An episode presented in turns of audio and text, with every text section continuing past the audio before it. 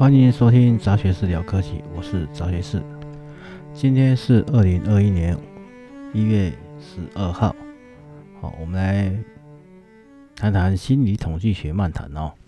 那前两集讲了一些办公室的话题，很有趣的，遇到一名一门课题是心理统计学。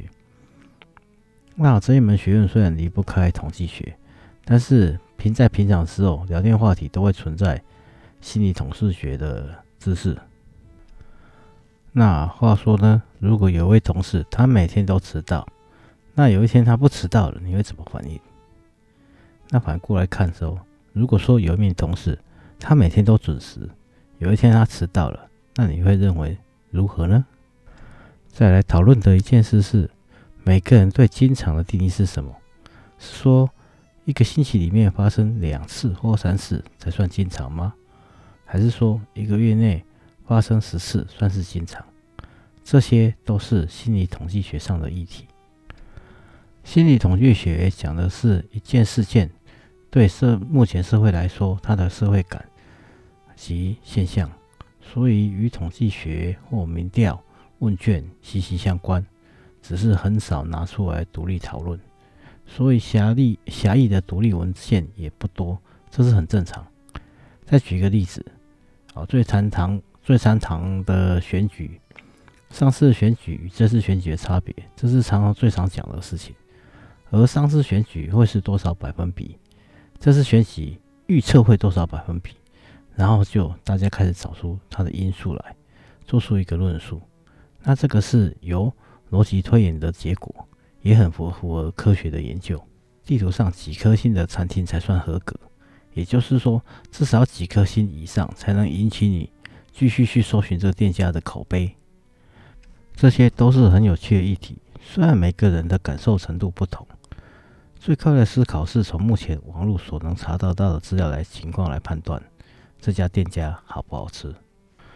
接下来的是验证，这部分很少。有人愿意来做得很细项，例如说，这家餐厅的评比是三颗星，那当然是有好有坏。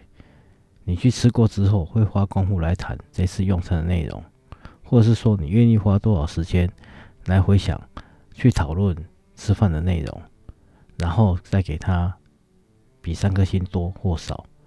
那这个就是关系到问卷的一个设计机制。如果满意度有选项。那每个选项的题目都要答二十分二十秒才能答完，那题目的数量就是要设计在你耐心用完之前结束。那这样子再来讨论说我们要出多少题目与配重和内容。那这也就是说，在做问卷的时候，第一期的作业不是要讨论说要问什么，而是要讨论说要问多少。说，或者是说要问多久？那这一些是有一些资料可查的，或是说问卷填写的时间与问卷品质的关系。好，这个有我找到文献，有兴趣可以去看看内容。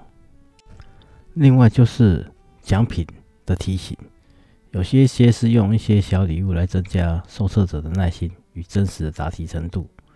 那这有两种类型，一种是现场给个小圆珠笔，或者是小饼干等等。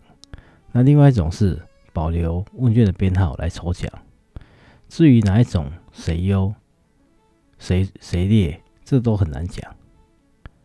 那如果是研究型的调查，有时候很难去分别。所以说，另外一种田野调查也很普遍。那如果要做一份有有价值的研究，我觉得这两种都很花时间。